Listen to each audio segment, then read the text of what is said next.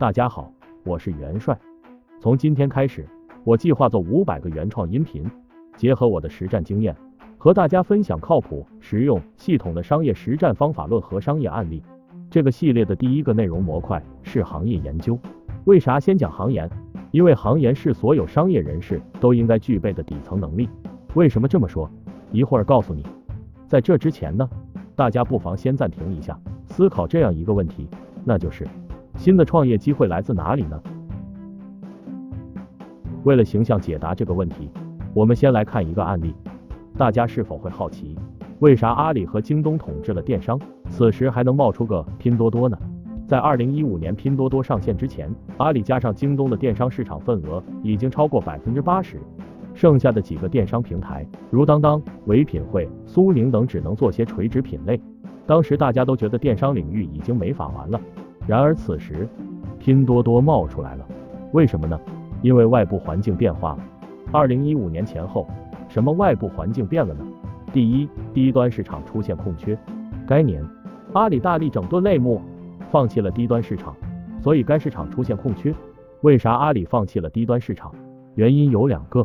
第一个是战略重心的转移，随着国民生活水平普遍提高，中产阶级比重持续提升，消费呈现升级趋势，主流电商纷纷布局品质升级市场。成立天猫后，阿里的重心逐步向天猫倾斜，天猫店相比淘宝店获得了很大的流量倾斜。据公司公告显示，二零一三年至二零一九年财年。天猫贡献的成交额比重由百分之二十三点四九提升至百分之四十四点二一。经营低价商品的中长尾淘宝商家在阿里平台的经营难度越来越大，对于平台的存在感越来越低。第二呢，是阿里在二零一五年遭遇了假货风波，市值受损。当年，工商总局发布监测报告，指出淘宝正品率不足四成，引发淘宝大战工商总局事件。该风波导致阿里市值蒸发了一百一十亿美元，约合人民币六百八十七亿元。因此，基于上述两大原因的考虑，为了撕掉廉价劣质的标签，阿里一不做二不休，成立了由三百人组成的打假特战营，开始严打假冒伪劣产品。此举干掉了假货和低端供应链产品，这为拼多多的崛起提供了机会。这是第一个变化。二零一五年前后的第二个变化是什么呢？是智能机、微信和移动支付的全民普及，大大降低了发展农村电商的难度和成本。从比例上看，农村人口比城市人口更多，是一个更为广阔的市场。因此，此前阿里早就已经着力发展农村淘宝了。这个农村淘宝是发展买家，也就是设法让农村人也上淘宝网购。阿里发展农村电商的战略方向是对的，但推广效果远没有之前在农村发展卖家的淘宝村好。此前。在卖家端，阿里在全国发展出了二百一十一个淘宝村，活跃卖家数超过七万家。为啥拼多多就成功了？这并非拼多多比阿里厉害，而是因为阿里和拼多多面临的外部环境局限条件不一样。那时，中国三线及以下城市智能手机的市场份额维持在百分之六十五左右，下沉市场的网民规模众多。在二零一五年，中国网民总规模达到六点八八亿人。手机网民规模达六点二亿人，占总网民的百分之九十点零五。中国网民已基本实现移动化。二零一五年，微信冠名春晚，发力下沉市场，微信装机量突飞猛进。二零一六年春节期间，微信红包帮助微信支付实现了快速普及。这些因素重叠在一块，为拼多多发力下沉市场创造了机遇。为啥拼多多更容易推广呢？如果在淘宝网购要注册淘宝，搜索商品。加购还要注册支付宝实名认证，绑定银行卡，上了年纪的人会觉得太难了。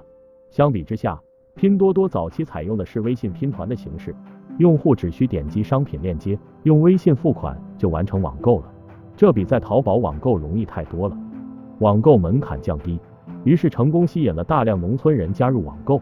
那么这个就是第二个变化。第三个变化是什么呢？是社交电商的兴起。二零一五年。传统互联网电商见顶，移动电商渗透率达百分之八十，社交电商潜力巨大。因为淘宝生意难做，随着微信的普及，以微信为代表的社交流量发展迅猛，很多人转做微商。微博、陌陌、快手等社交平台流量很大，但当时对应的商业没有起来，微商发展如火如荼。但存在网络传销的嫌疑，微信官方打压。因此，社交电商潜力巨大，怎么合理商用是一个巨大的机会。因此，在三大局限优势上，拼多多结合此前的团队游戏基因，得以走出一条差异化的电商模式，快速成长起来。通过上述拼多多的案例，小伙伴是否洞察到了新的商业机会的来源？虽然商业形势一直在变，但是人类的大需求是不变的。我们可以用马斯洛需求层次模型和多快好省四个维度来描述，变的只是满足需求的方式。当更好满足需求的方式出现时，过去的产品解决方案就会失去优势，进而产生新的商业机会。比如，零售的业态一直在改变，但是我们对消费品的需求都是多快好省。过去的业态是夫妻档小卖部，后是大型超市、七十一这样精致的便利店，其后互联网电商、移动电商、跨境电商、社交电商、直播电商、社区电商。如果你细细拆解每一种新业态，在多快好省的四个维度中，相比前业态，至少占据一个维度的优势。满足需求的新方式为啥会出现？因为外部环境变化了，小变化带来小商机，大变化带来大商机。大变化是小企业颠覆巨头的逆袭机会，而这些独角兽企业通常是跨界颠覆。例如，打车难的问题一直存在，为啥滴滴这样的网约车平台就能解决了？外部环境变化，智能手机、移动支付、手机导航等的普及共同支撑了网约车平台的解决方案，于是商机呼之欲出。在资本助力下，滴滴快速成为独角兽。投资人朱啸虎指出，中国的第二代互联网公司。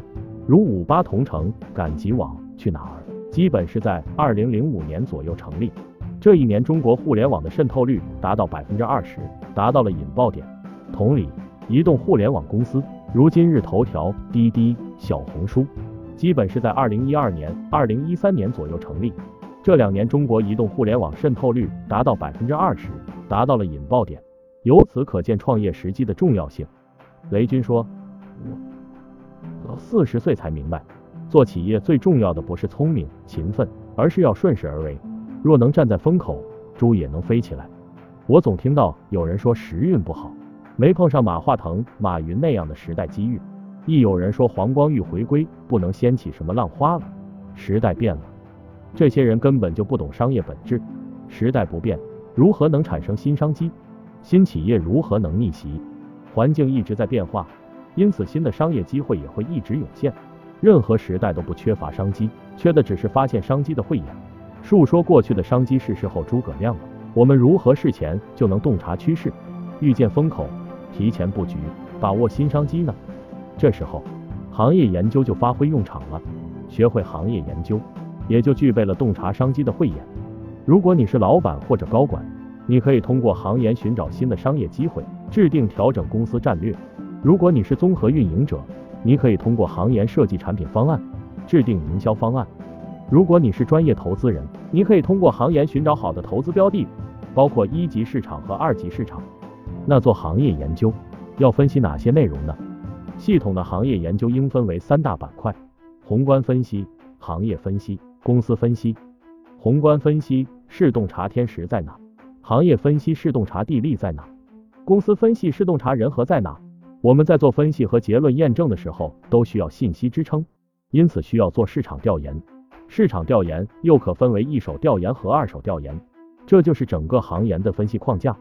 所以，接下来我将手把手教大家这四大板块的内容，你将学会如何了解政策红利，如何预判经济周期，如何预判前沿技术趋势，如何估算市场规模，如何做细分市场分析，如何做产业链分析。如何做行业竞争分析？如何做用户需求分析？